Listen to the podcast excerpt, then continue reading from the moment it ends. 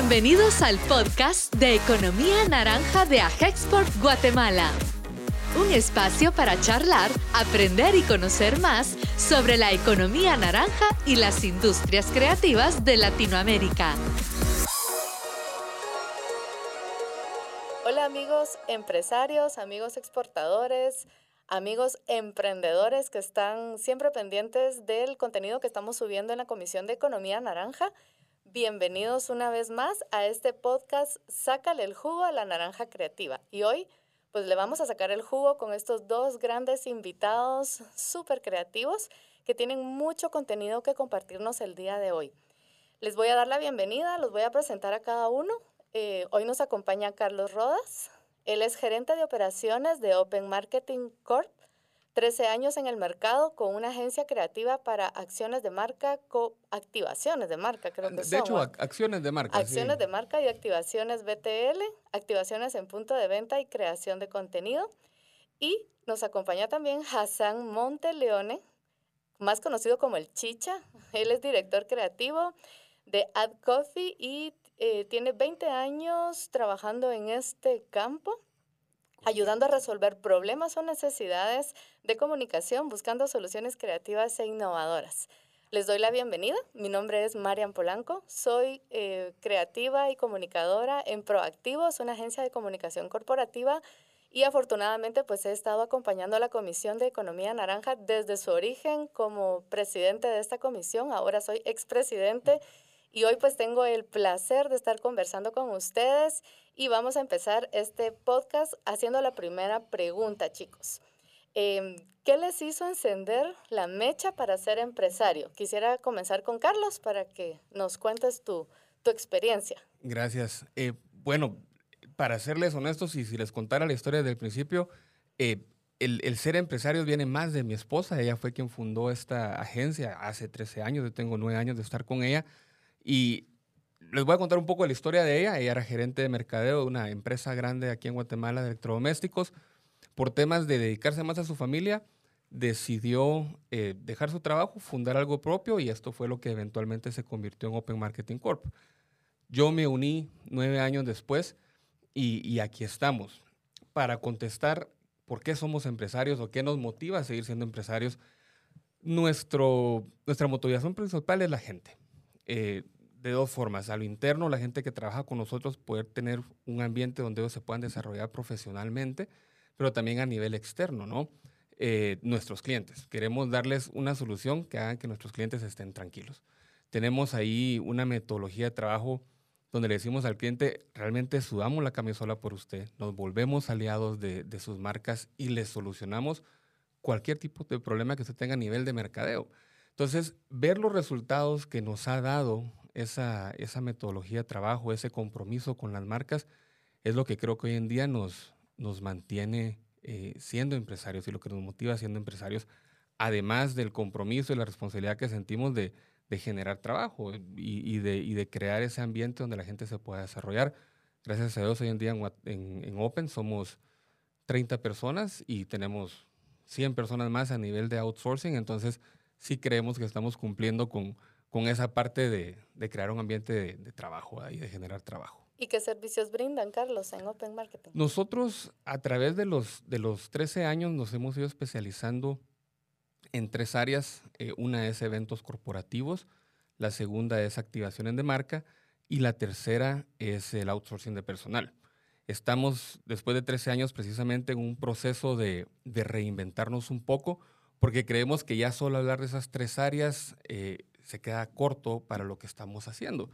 Eh, algo de lo que ha pasado durante esos 13 años es que hemos integrado verticalmente varios servicios que complementan estas áreas. Por darles un ejemplo, cuando ustedes hacen un evento en Open Marketing Corp, todo desde el diseño hasta la fabricación, la instalación, el equipo de audio y video es 100% hecho por Open. Entonces tenemos todo un taller y toda la infraestructura para atender ese tipo de, de necesidades después de, la pandemia, que los eventos presenciales se acabaron, desarrollamos toda la parte de, producción audiovisual. Tenemos un estudio que nos permite crear eventos corporativos, que nos permite crear contenido.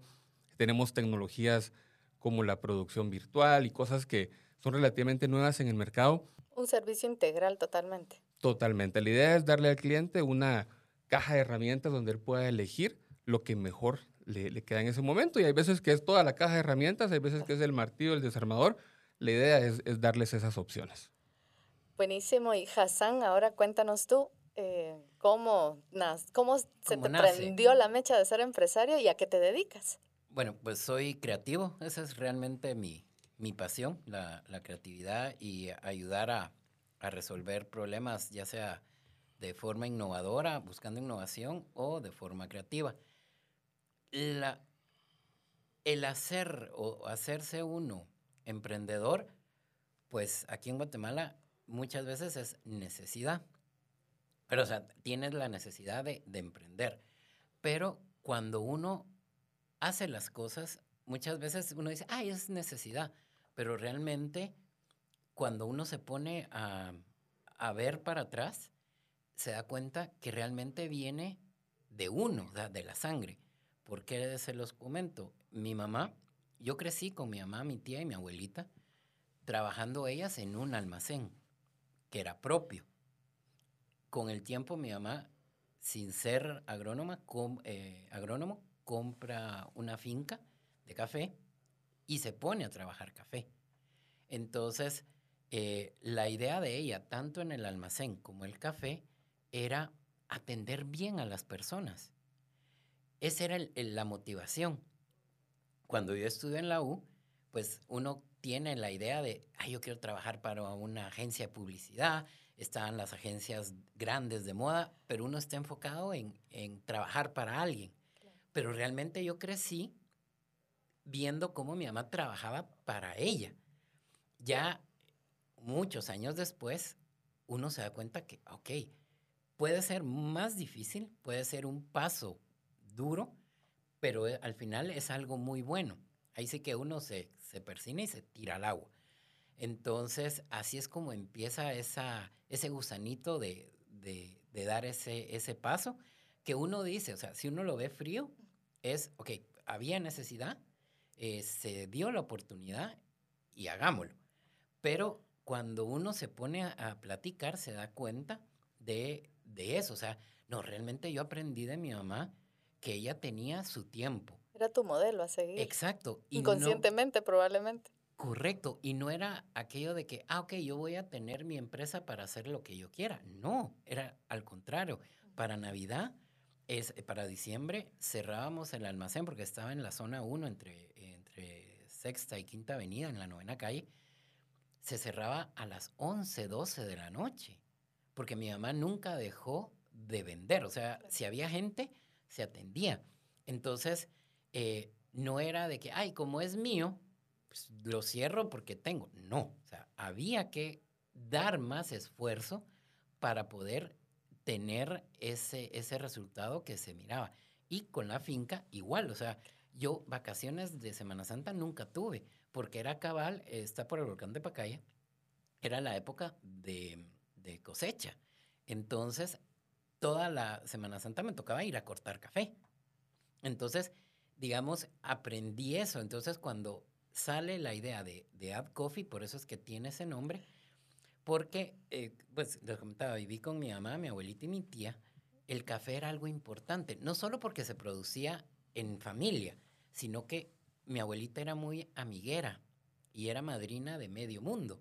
Entonces la llegaban a visitar. Entonces aprendí que a los amigos se les atiende con una buena taza de café. Los negocios se cierran con una buena taza de café. Entonces, cuando tengo la oportunidad, ok, tengo que hacer una patente, tengo que hacer ese, ese negocio, ok, pongámosle add coffee. Add no solo de añadir, sino que es por publicidad. Eh, y coffee porque es el café. Entonces, así es como nace esta, esta idea. Y al final es creatividad. O sea, es algo complicado porque hablando con, con Agexport, cuando me dicen, bueno, ¿cuál es tu producto? Creatividad. Ok, pero ¿qué es creatividad? O sea, creatividad es un concepto. Ok, eso es lo que estoy vendiendo, concepto. Entonces, la idea es ayudar a, todos a que logren ese, de una forma diferente, lograr hacer algo en que en todo. Hablábamos con Carlos que le, que le, decía, ok, a mí puede venir alguien y decir, no es que yo le escriba el libro, pero dice, mira, fíjate que voy a escribir un libro para niños y el tema central es un búho. Ah, ok, yo te ayudo a conceptualizar incluso cómo puede ser ese libro. La escritura es otra cosa, los dibujos, yo soy ilustrador, me encanta dibujar. Si necesitas y te, se acopla a tu estilo, ok, pues miremos, pero si no, hagámoslo en forma de nido, o sea, algo así, incluso hasta para una apertura o una presentación del libro, ok, mira, hagamos esto, esto y esto. Em, entonces eso es, es creatividad. es algo un poquito complicado, pero al final es, creatividad y creo que la, la gana de, de ser o, o de emprender venía en la sangre. Yo no me di cuenta hasta que uno lo platica. Correcto. Y mira qué bonita tu historia. Ambos tienen una historia muy bonita y muy inspiradora, pero precisamente tú me traes a la mente también mi, mi infancia mi adolescencia. Mi mamá ha tenido negocios siempre, que librería, que tienda, que esto y que el otro. Y esas palabras que mencionaste de, mamá, es Navidad, cerrá, cerrá hoy, cerrá todo el día, cuando éramos chiquitos. Eh, no, porque hoy es cuando más voy a vender. Y nosotros, ay, mi mamá es dueña del negocio y no cierra. Y justamente después con el tiempo yo soy una workaholic, trabajo a veces sábado, domingo, de madrugada, de noche y, y justamente en el ADN creo que traemos esa, e, esa, esa vena ya de empresarios, ¿no? Y ustedes cuéntenme, Carlos, ¿cuándo fue que te diste cuenta eh, con qué actividad, con qué negocio? Eh, viste a tu alrededor a Open Marketing, ya nos contaste que tu esposa fue la que empezó, la pionera, pero ¿cuándo te diste cuenta de que este negocio pues eh, se podía convertir en una empresa mucho más grande como es ahora. ¿Alguna anécdota que nos quieras compartir, una experiencia? Pues yo creo que para nosotros todos los días es un día de, eh, de, sorpresas. Eh, un ejemplo es este estudio en el que estamos que en cuestión de, tres semanas se pudo montar porque vimos la necesidad y, la oportunidad, lo hicimos y ahora estamos grabando de los primeros contenidos y uno voltea y dice, puchica, ¿a qué horas uno pensar que podía lograr este tipo de cosas? Y, nos ha pasado así eh, eh, en, muchos, en muchos casos. Nuestro indicador principal, eh, como les decía al principio, es la gente. esta empresa nació del corazón de mi esposa, por la gracia de Dios, pero nació ella. Y, es la típica historia que no fue en el garage, pero sí era en la, casi que en la cocina de, la casa, en la sala de la casa. Era ella la que hacía todo, yo de, de repente la ayudaba de vez en cuando. Y ahora volteamos a ver y tenemos un equipo alrededor de nosotros que, que ha multiplicado y ha agregado mucho valor a los procesos de la empresa y, y eso nos agrada y eso nos, más, que, más que sentirnos, digamos, eh, orgullosos de que, ay, todo lo que hicimos, es todo lo que se puede lograr hacer con, con estas personas. Y, y esa pregunta de en qué momento nos dimos cuenta es todos los días, pero principalmente a través de, la gente que está con nosotros. Hemos tenido proyectos eh, bastante, bastante grandes, hemos tenido la oportunidad de hacer eventos en otros países, eh, un poco en el tema de exportación, hemos estado en Filipinas, en México, en toda Centroamérica, y, son esos momentos donde uno voltea y dice, ¿a qué horas eh, pensamos que esto iba, que esto iba a suceder? ¿no? A, nivel de, de, tecnologías hemos sido pioneros en distintas cosas los videos 360 que ahora son tan comunes que hasta el celular los saca. Y nosotros empezamos con eso, fuimos los primeros en Guatemala hace 13 años, tal vez 9, 10, 13 años, cuando eso ni se conocía. Eh, temas como la producción virtual, que también es algo muy nuevo, son cosas que, que hemos ido trayendo y que cuando ya los vemos decimos eso que, que tú me preguntabas. Fuchica, ¿en qué momento? ¿En qué momento me subí a la ola? ¿En, en qué momento a la ola? Y a nivel de, de, clientes también, digamos, es un buen indicador.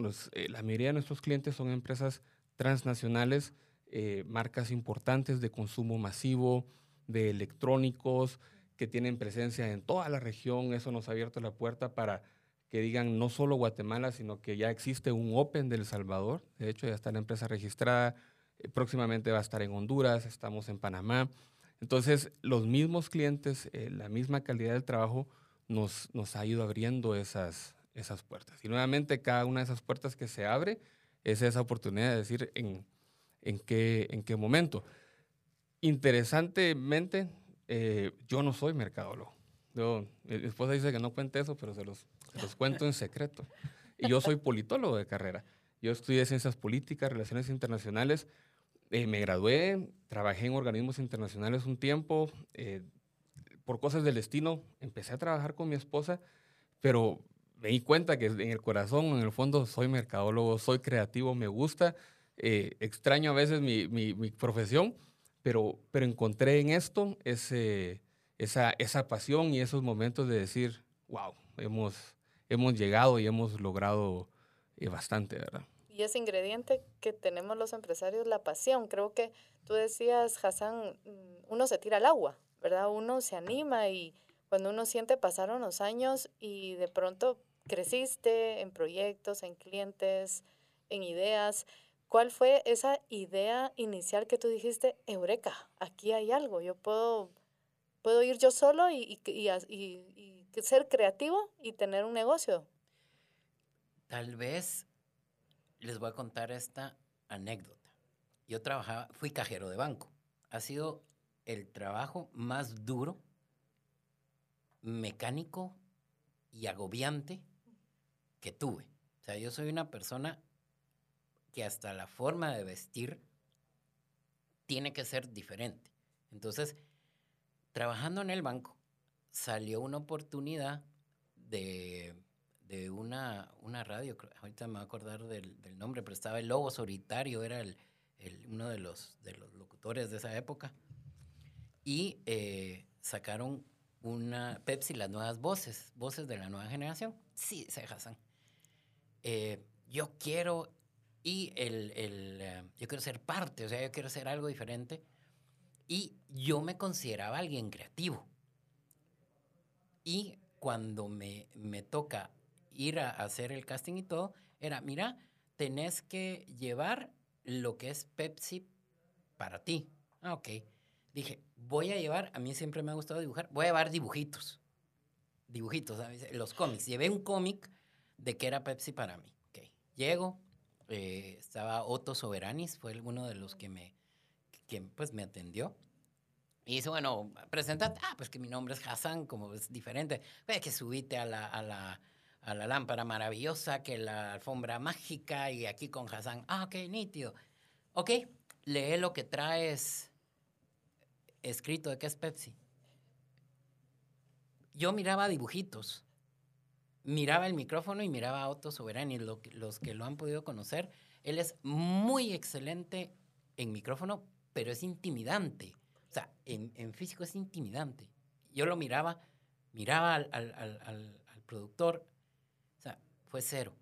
En ese momento me di cuenta de una cosa, que la creatividad no sirve si no lleva una estrategia atrás.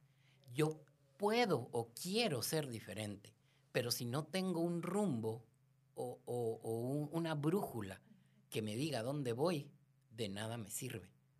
Ese fue mi, mi punto de, de inflexión para decir, no, yo quiero ser un buen creativo y quiero causar ese impacto en las empresas y que las empresas entiendan que también lo pueden hacer. O sea, que no solamente es decir, ah, ok, tenemos, eh, como el, el, el, famoso ejemplo, ok, tenemos rasuradora y la vamos a sacar en color rosado para que sea de mujer. Okay, eso no es innovar, eso no es creativo. Entonces fue ese, ese momento. Claro, y muchos emprendedores, estudiantes eh, que te escuchan con esa historia tan inspiradora, pensarán, bueno, y yo también deben pensar, tengo esas habilidades, esas cualidades de creativo, se me ocurren ideas, pero ¿cómo le hago? ¿Cómo le hago para, para seguir tus pasos, Hassan? Si tú tuvieras tres consejos, o si tienes más, o si solo tienes uno, compártelos para que todos tomemos nota. Hay una regla básica y creo que es la más importante en creatividad y es que, que no te importe lo que piensen. Uno tiene que dar la idea. Uno no tiene que decir, tengo esta idea aunque parezca tonta. Ninguna idea es tonta. Si no se usa hoy, se usará mañana o llegará el punto que se pueda usar. Hay que tener, ese sería el segundo consejo, siempre tener un banco de ideas, porque nunca se sabe en qué momento se va a utilizar. Tengo otra historia. Una vez tuve la oportunidad, me junté con, con una empresa de reclutamiento de, de personal, manejaban mucho eh, el contacto con gerentes de, de, recursos humanos. Entonces me dijeron, mire, fíjese Hassan que necesitamos hacer un desayuno. Ok, nítido, pero queremos que llamen la atención. Ok, ¿cuál es la fortaleza de ustedes? Es que eh, nosotros apoyamos mucho a, a, las empresas para conseguir recurso humano. Ok, ¿y va a ser un desayuno? Sí, ok, hagamos una cosa, mandemos una invitación donde diga, eh, el día de mañana, hoy eh, 3 de, agosto, les vamos a hacer huevos, revueltos, estrellados o a su gusto en un desayuno donde les contaremos de nuestro plan. ¿Qué pasó? Me dijeron no. ¿Cómo va a ser eso? Eh, les estoy hablando de hace años. Eh, la gente es grande, son gerentes de, de, Ahora uno encuentra recursos humanos más jóvenes, ahí eran ya, ya personas muy grandes. No van a querer, ok, al final hicimos otra cosa, pero esa idea siempre se quedó. Y cada vez que tenía la oportunidad y alguien me decía, mira, quiero hacer un desayuno, yo tengo la idea, hagamos huevos. Hasta que al fin, en una, una empresa que traía tractores, iba a invitar a ingenieros, ahí está, agarraron la idea y fue una experiencia pues bonita. El que recibió la invitación pues se, se sintió uh, pues agradado y, y, se logró. Pero ¿qué pasó? Esa idea no la descarté. Y el, el tercero es que hagan, que no tengan miedo. Eh, a mí siempre me gustó la música. Fui parte de un grupo que se llamaba Desastre Digital y éramos un desastre pude vivir la experiencia de que es ir al interior, subirse a un escenario, hacer el ridículo porque realmente no cantábamos. Me di cuenta que me gustaba la música, mas no era mi, mi fin ser cantante. Pero lo hice. Me, me, encantaba dibujar y yo miraba mis dibujos y decía, qué feos. Pero los empecé a hacer, los empecé a hacer, los empecé a hacer y los empecé a subir. Los, ahora con las redes sociales uno lo comparte. Hay que compartir. Porque yo ahora miro a muchos tiktokeros que hacen dibujos y digo, ay Dios, o sea, yo empecé así y ellos ya son famosos. Entonces, que no, no tengan miedo de hacer lo que hacen y de compartirlo. Siempre va a haber alguien que le va a decir a uno, qué feo, qué fea tu voz, qué mala la letra. Eh, realmente no sé. Ok, pero eso es algo que me gusta. Y si no te gusta a ti, pues habrá alguien que sí le guste. Yo me animé me paré enfrente del escenario, hice ridículo, porque lo digo, o sea, no, no era aquello de wow, ¿no? Hice ridículo, pero lo hice.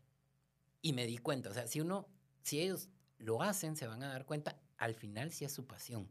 Porque también yo me di cuenta, o sea, no es mi pasión. Hasta te sirve de termómetro. Exacto, porque no era mi pasión estar en carretera tres, cuatro, cinco horas, y eso que en esa época no había tanto tráfico como ahora. Llegar a un lado, bajarse, bajar equipo, cantar, bajarse, subirse al carro, ir a otro lado. O sea, no. O sea, qué bonito, me divertí, pero no. O sea, ahí me di cuenta, no, yo no sirvo para esta carrera. Y poco a poco, pues, me fui yendo ya su creatividad. Entonces, esos creo que serían los, los consejos. Que no les importe lo que diga la gente. Que lo hagan, ¿verdad? Y que guarden todas las ideas que tengan, aunque les hayan dicho que no, que las guarden, en algún momento se pueden. ¿Y tú, Carlos?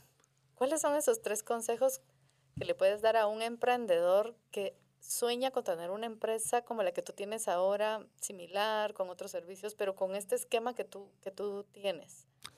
Yo lo primero que haría es invitarlos a que vengan a platicar con nosotros y conocer lo que hemos hecho. Yo creo mucho en la colaboración. Hace varios años aprendí en una red de empresarios eh, que colaborar entre nosotros tiene mucho valor.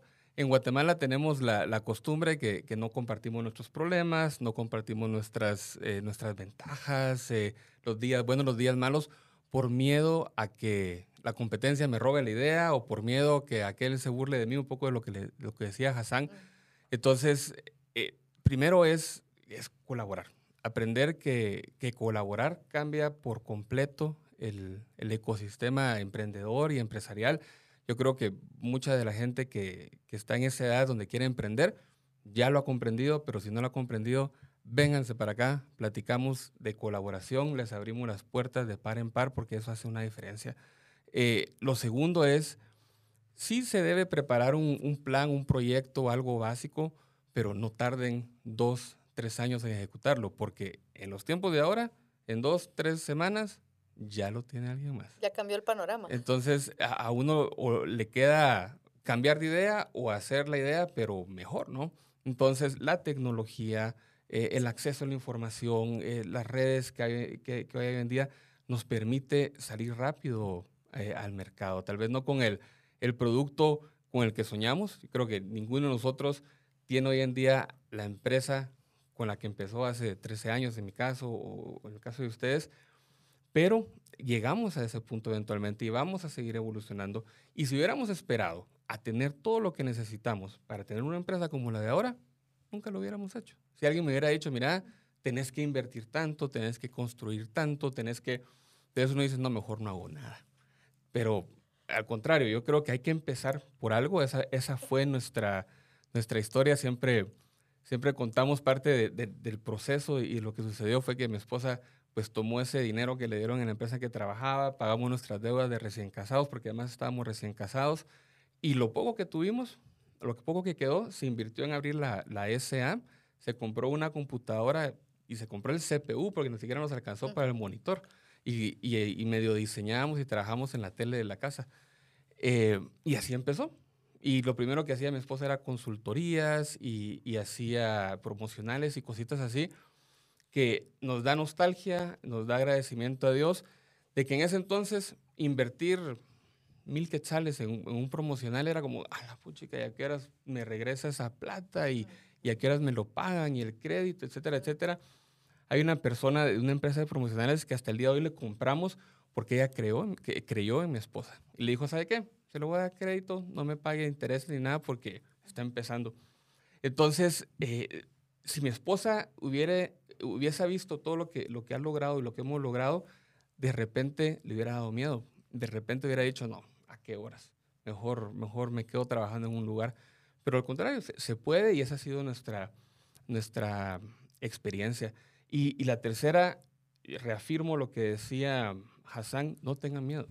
Eh, estamos en tiempos donde es necesario emprender, como, como también decía Hassan, eh, es necesario crear estas soluciones para, para posibles clientes, para, para, nuestros mercados. El mercado ya no solo es Guatemala, es, es, es mundial, es regional. Y pensar en eso también nos puede dar miedo. No tengan miedo. Sí, sí se puede. Se lo dice alguien que, como les contaba, no, no era de esta carrera, no soñaba con estar en este mundo. Ahora lo estoy. Creo que tenemos cierto, cierto grado de, de, éxito en lo que hacemos y, y, eventualmente lo que sucedió fue eso, que perdimos el miedo. Yo, mi esposa, cuando le pedían los primeros proyectos de impulso, que le decían, eh, miren, necesito 30 chicas para impulsar esta marca. Yo le decía, porque todavía no trabajaba con ella, le decía, mira, ¿y cómo vas a pagar esa planilla? Mira, ¿y qué pasa si eh, una chica no llega a trabajar? Y, y mi esposa para mí fue un, una inspiración eh, en esos tiempos porque me decía, no sé, pero lo vamos a resolver. No sé, pero, pero, pero lo vamos a lograr. Y, y, ella fue la que me quitó el miedo a mí. Ahora yo les puedo decir que no tengan miedo porque ella me quitó el miedo a mí. eh, entonces, sí, sí se puede. Sí, sí hay formas de hacerlo. Colaboremos. Eh, la gente es bienvenida a venir acá a que, a que platiquemos. Nos, nos, fascina eso y tal vez no somos nosotros, tal vez es alguien más que les pueda extender una mano. Eh, pier, pierdan el miedo y empiecen pronto con sus proyectos, porque sí se puede. Sí, ¿y qué razón tienes tú cuando dices colaboremos? De hecho, eh, hoy estamos aquí compartiendo, eh, afortunadamente conociéndonos eh, y compartiendo un poco más, gracias a, que pertenecemos a una comisión de economía naranja en Agexport, donde el objetivo es recibir a todos estos emprendedores y empresarios para que podamos compartir nuestro camino, nuestras dudas, nuestros sueños y deseos y que juntos eh, como comisión de esta industria podamos trabajar en un plan en común, ¿verdad? Y creo que eso es muy bonito, muy gratificante Y de esos tres consejos que tú das, eh, yo refuerzo mucho eso, asociarse. No importa qué entidad, asociación, grupo, colectivo, lo que quieran, eh, pero asociarse es muy valioso porque uno conoce a esos pares, a esas personas que están como uno con los mismos miedos y juntos podemos ir quitándonos esos miedos y, alcanzando metas en común. Eh, solo apoyando lo que dice Carlos de, de compartir, hay que aprender a hacer eso Correcto. Em, mi esposa, cuando ya tenemos nueve años de casado y como dos años de conocernos, y ella me decía al principio, pero ¿por qué les estás dando tu idea si no te han pagado, no te han comprado? No importa.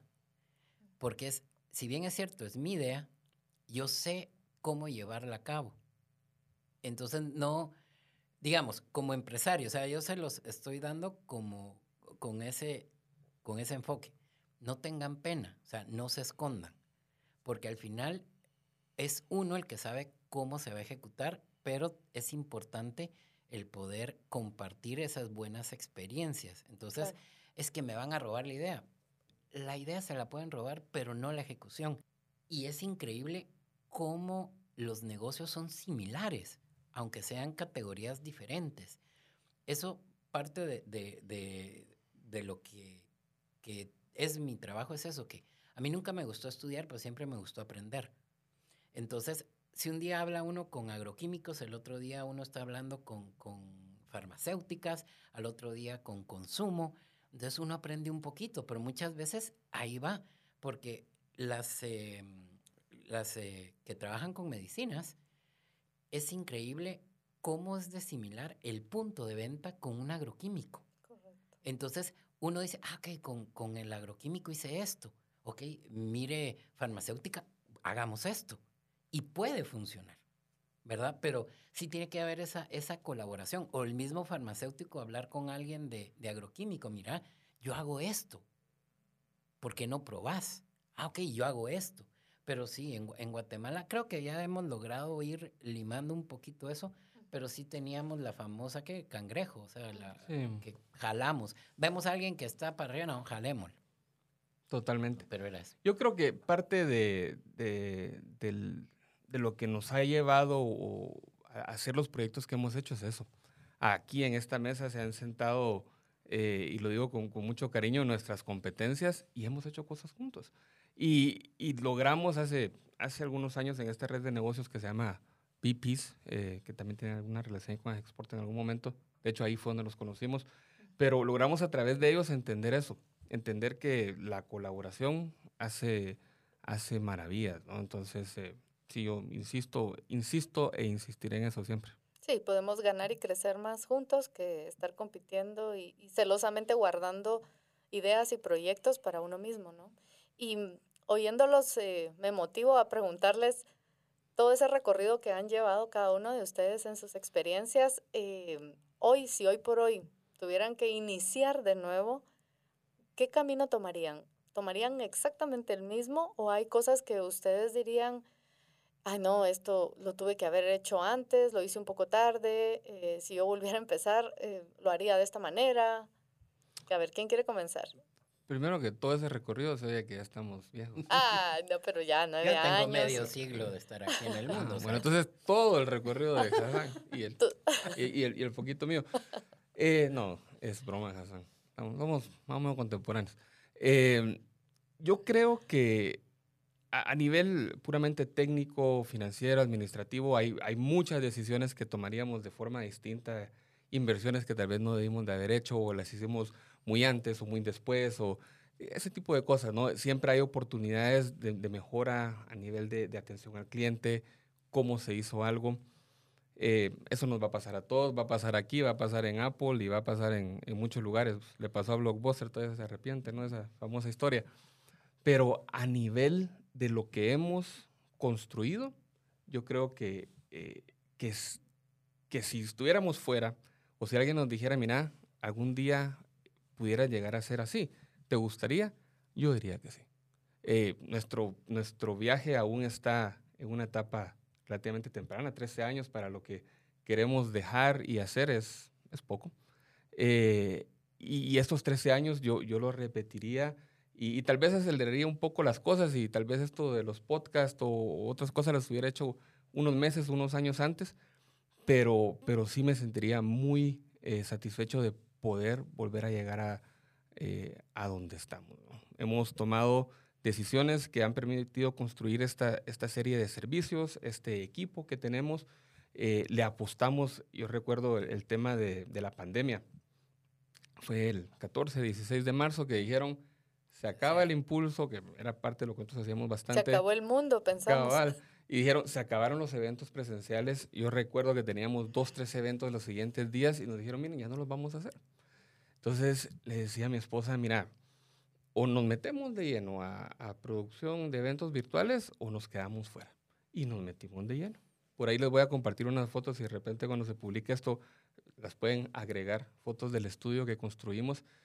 Eh, nos metimos de lleno en, en, cuestión de tres meses, construimos un, un, estudio muy bien preparado y todo lo que no hicimos en, en, producción de eventos presenciales lo hicimos el doble en producción de eventos virtuales.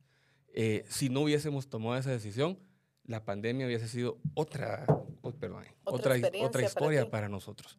Eh, pero el, el, camino que hemos tomado y lo que hemos logrado, eh, me siento satisfecho y a dónde vamos también, ¿verdad? ¿Y tú, Hassan? Yo creería que no cambiaría nada. Haría lo mismo porque los errores me enseñaron. Entonces, de no haberlos cometido, no hubiera aprendido y hubiera cometido otros errores.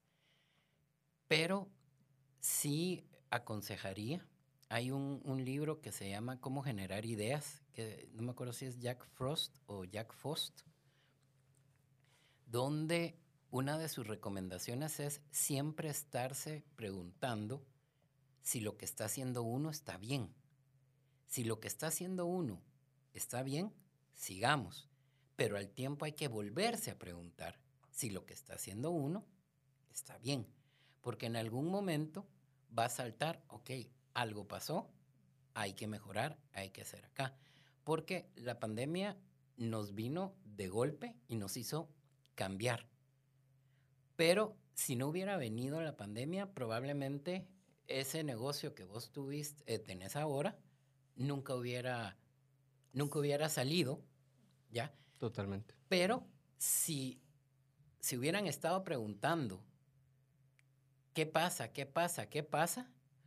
Hubieran podido generar esa idea en algún momento sin necesidad de, esa, de ese golpe que pues todos tuvimos. Entonces, eso es parte de, de, lo importante. En mi caso, como les digo, yo creo que no cambiaría. O sea, al final los errores fueron errores, pero fueron aprendizaje.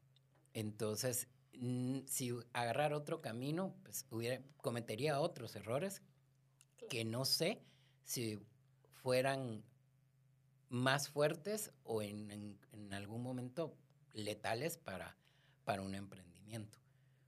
Yo creo que ya estamos en un mundo post pandemia, creo yo. Vamos por la décima ola, no sé poco lo vamos.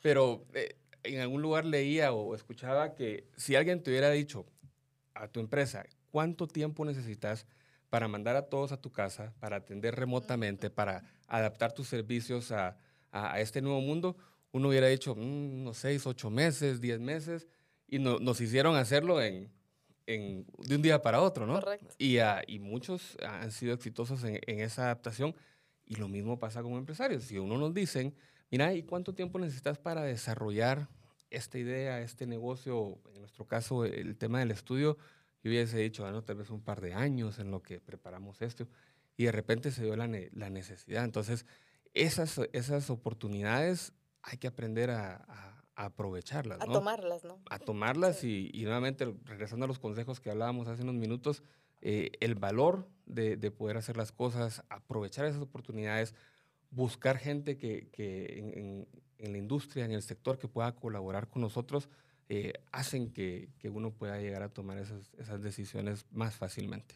Y me veo tan reflejada como empresaria en esos comentarios porque justamente el 15, 16 de marzo del 2020, esa fecha inolvidable, ese día también para nosotros como empresa en Proactivos, eh, yo toda formal, mi plan de internacionalización de negocios, mi cambio de modelo de negocio y no sé qué, todo mi folder ahí, todos mis estudios, que en el 2023 yo iba a empezar ya a estar ejecutando porque tú iba a ir con pasos, ahí según en Export, yo bien aplicada. Y que si ese día, de pronto, cada quien para su casa, se llevan su compu, fotos al disco, a, los a todos los componentes de las compus, y a la semana siguiente ya estaba ejecutando el plan del nuevo modelo de cada quien de, teletrabajo, porque es el modelo en el que yo me manejo con mi empresa. Y, y cabal, tú dices, bueno, se vino esa fecha eh, icónica para todos y tuvimos que acelerar lo que en dos años queríamos hacer, probablemente lo tuvimos que ejecutar ahí o cambiar totalmente de modelo. Y, y, eso me lleva a esta última pregunta, porque ya creo que ya vamos a ir cerrando nuestro, nuestro espacio esas experiencias de las que ustedes hablan de forma pues resumida, dicen experiencias y er, errores probablemente que nos llevaron a aprendizaje, ¿recuerdan alguna? Cada uno de ustedes recuerda alguna experiencia que les haya traído eh, mucho aprendizaje a nivel profesional y, ¿por qué no decirlo, personal también? ¿Verdad? Porque al final estamos en, eh, a la cabeza de un negocio eh, y no podemos separar lo personal y lo profesional porque muchas veces, como es nuestro negocio, es nuestra vida, definitivamente, pues lo estamos viviendo con pasión día a día, ¿no? ¿Tienen ustedes alguna experiencia que compartirnos para motivar e inspirar más a nuestros oyentes? Yo les diría, vamos a ver, por lo menos en el caso de creatividad, como les comentaba, el cuentazo que tuve de darme cuenta que la creatividad tiene que ser estratégica va mucho de la mano de que uno tiene que tener información para poder saber qué hacer. Yo tuve la oportunidad, cabal, hablando de, clientes de agroquímicos, con tomateros. Había que hacer una campaña para un producto específico, mosca blanca, tomateros. Y antes de hacer cualquier cosa, fui a conocer a los tomateros.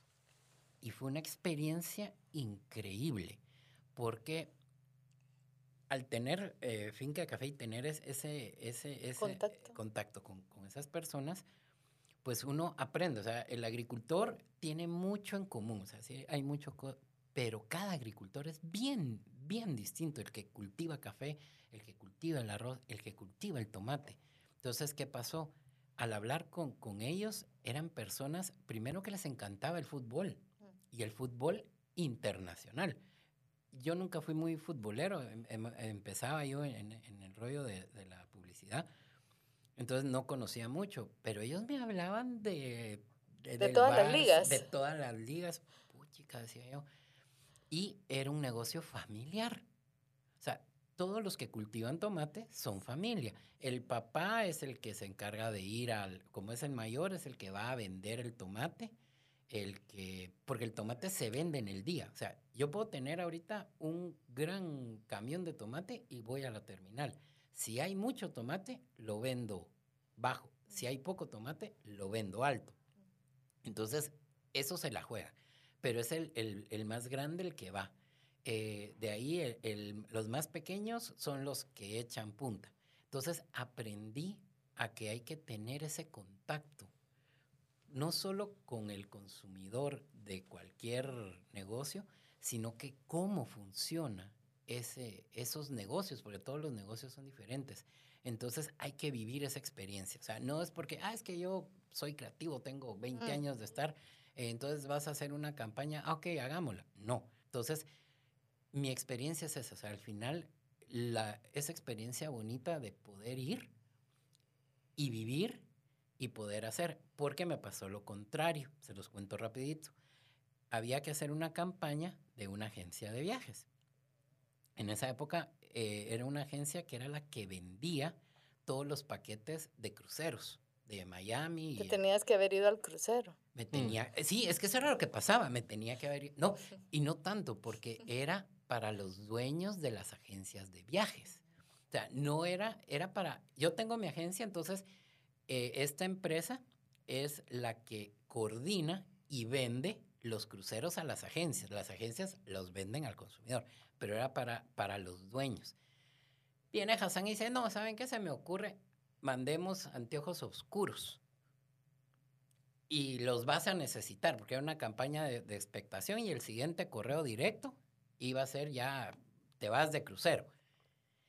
Nunca tomé en cuenta, en esa época estaban de moda los secuestros.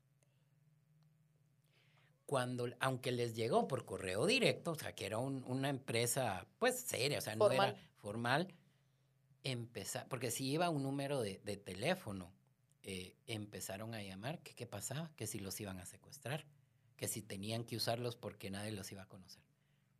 Entonces, esa investigación es importante. Porque la idea, si la ven, ay, qué bonita la idea de creativa y todo lo que... Y los lentes lindos, porque no pudimos comprar ray pero sí eran tipo ray Eh, pero ¿qué pasó? Fue un desastre total. Entonces, si me hubiera tomado el tiempo de conocer a los dueños de las agencias de viajes, probablemente se nos hubiera ocurrido otra cosa. Sí, te ayuda a tomar esas decisiones estratégicas en qué foto vas a usar, en qué eslogan vas a colocar, el titular, los colores, tantos elementos, ¿no? Para diseñar una idea creativa no solo gráfica, sino que en todo su contexto y, y concepto y estrategia y acciones, ¿no? ¿Y tú, Carlos? Bueno, yo a nivel de experiencias uno podría contar cualquier cosa y, y a nivel de empresa uno puede entrar a muchos temas, pero al- algo que recientemente nos, nos pasó, nos ha pasado un par de veces ya, es que nos dimos cuenta que el valor o lo que el cliente aprecia viene mucho de la mano de la ejecución de la idea y del servicio al cliente. Eh, en los inicios de la empresa, eh, yo todavía no estaba acá, mi esposa la, dirigía, hubo una marca de, de jugos enlatados que le dijo, mire, eh, vamos a sacar este producto del mercado, eh, pero necesito que se venda porque si no, la cadena grande me lo va a mandar como merma, bla, bla, bla. Entonces metamos un impulso. La ejecución que se hizo en ese momento y el servicio que se le dio al cliente eh, en ese momento fue tan bueno que el producto ya no salió. Regresó, digamos, a, a la empresa y decir, miren, mucha, ya se está vendiendo otra vez, ya es un producto rentable otra vez, se queda. Y se quedó, el proyecto que era de dos, tres meses de impulso, se convirtió en un proyecto de año y medio de impulso y el, y el producto se quedó todavía años más. Y, y la diferencia, eh, creo que en ese momento fue la ejecución que se hizo del, del plan y, y el servicio al cliente que le dimos, porque parte de lo que nos distingue es eh, darle no solo, ay, voy a impulsar tu producto, se les da conocimiento del punto de venta, se les da retroalimentación, se les da información acerca de quiénes más están en la competencia, etcétera. Entonces, todo ese paquete de soluciones, eh, una buena ejecución, un buen servicio al cliente, cambió por completo el, el destino de, de un producto que iba para afuera y obviamente mejoró los resultados de la empresa. Recientemente tuvimos la oportunidad de hacer un evento en México. Un cliente nuevo nos contrató desde Guatemala para ir a ejecutar a México. Íbamos con la expectativa de, por ser un cliente nuevo, pues de ganárnoslo, de, de hacer un buen servicio.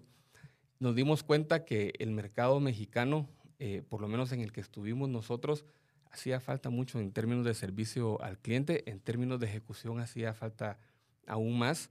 Eh, estoy seguro que no, siempre es así, pero en este contexto así fue. Y nos tocó a nosotros sudar eh, la camisola, como decimos, y dejar todo en la cancha por el cliente. Logramos darle la vuelta a la ejecución del, del proyecto del cliente, logramos hacerlos sentir tranquilos y, y- y que estaban en buenas manos. El, el evento fue tres, cuatro días en México. Ellos se quedaron en el evento, yo monté y venía de regreso.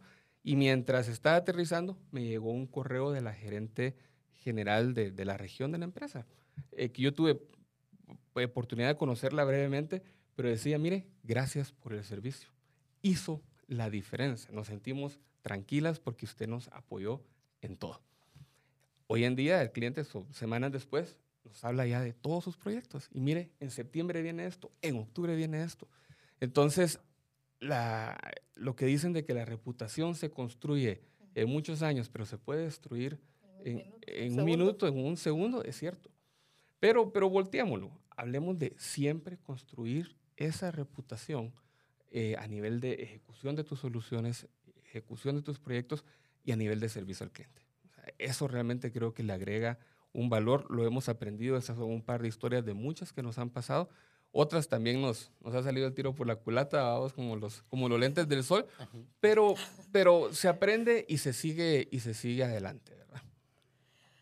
Hassan, ¿quieres agregar algo? Solo tal vez eh, para los creativos e innovadores que nos están escuchando, les dejo esta tarea. Yo todavía le estoy dando vueltas y es en pandemia, incluso ahorita, bueno, ahorita ya, ya se relajó, pero en pandemia el sector turismo fue súper afectado y no pudo salir. Le hizo falta esa idea, esa innovación. ¿Qué pudieron haber hecho? Yo le da, pudieron haber puesto, no sé, un cuarto sí, dos no. Igual la gente no viajaba, pero el, el turismo interno se perdió. Entonces, para la gente que está escuchando que es creativa e innovadora, que se ponga esos ejemplos para tratar de encontrar esas soluciones. Esos ejercicios. Sí, porque se necesita. Lo que pasa es que uno se acostumbra a querer hacer lo mismo siempre, ¿verdad? Los, bueno, ya en Europa ya era normal los tours de Virtuales. virtuales En los museos. a los museos. En Guatemala, pues obviamente no tenemos mucha estructura tecnológica, pero se podía haber, haber hecho, se pudo haber asociado con alguien, miren, mucha, hagámoslo. El zoológico lo hizo. Exacto. Entonces, podemos ver que sí habían personas que estaban tratando de innovar, pero en ese sector pegó y no, no pudieron eh, dar ese paso. Entonces, que hagan ese ejercicio porque sería interesante encontrar esa, esa solución, porque primero Dios no vuelve a pasar, pero si logran encontrar esa solución es porque lograron seguir los pasos de asociación. Y es de que uno puede, eh, digamos, eh, Gutenberg. Gutenberg realmente inventó la, la imprenta, la, pero realmente no era un invento solo. Ya existía la escritura, ya existía la tinta y ya existía la prensa, pero se hacía vino. O sea, se hacía para hacer vino. Entonces, él simplemente unió y él cambió el mundo. Y eso es innovación al final. Eso es innovación y cambió el mundo. Facebook cambió el, el mundo, no tanto por el negocio, sino que cambió la forma de comunicar al mundo. Y era algo que ya existía, el Internet ya existía, ya existían las redes sociales, simplemente él lo supo innovar y poner de una forma que a todo el mundo le agradó. Entonces, para cerrar les diría, si son creativos, son innovadores, les gusta este negocio, pónganse ese tipo de ejercicios, guarden las ideas. Para emprender se necesitan ganas. Un desayuno ahí por ahí. Tirarse al agua. Te, te hacemos huevos, dices huevos Exacto. Eso. revueltos o estrellados. No, y fíjate que siempre tiene que tener uno ese apoyo. Y no importa el giro de negocio, siempre es bueno aprender un poco. Porque muchas veces yo tuve la oportunidad de, estar en, en, en, agencias donde éramos patojos de U y se ocurrió, ah, que yo quiero tener agencia. Y como no tenían es, esa experiencia, se tronó. Porque hay mucho movimiento que uno tiene que aprender. Entonces, digamos, sí, uno tiene que invertir esos años en experiencia. Busquen los patojos. Sí, fíjate que las prácticas sí. son muy importantes. Yo en Elementos Saga teníamos practicantes y era, no era para que llegaran a, a guardar cosas, era, nos sentábamos bien, mucha, hay que hacer esta campaña, ¿qué harías Retos vos? ¿Qué de verdad. Vos? Exacto. Y así es, y también ellos empiezan a entender ese teje y maneje, porque en la agencia, yo me acuerdo que, eh, si bien es cierto, uno podía, pues, entrar, pues, ocho y media, nueve de la mañana, Dios guarde llegara el, el, gerente y le preguntara a uno, mira vos, ¿qué está pasando ahorita con Guatemala? Y uno no supiera. ¡Ja! Entonces, ellos a, aprendieron que llegaba uno y lo primero que hacía uno era agarrar los periódicos y se ponía a leer uno. Para los que nos escuchan, los periódicos eran unos papeles impresos que traían noticias.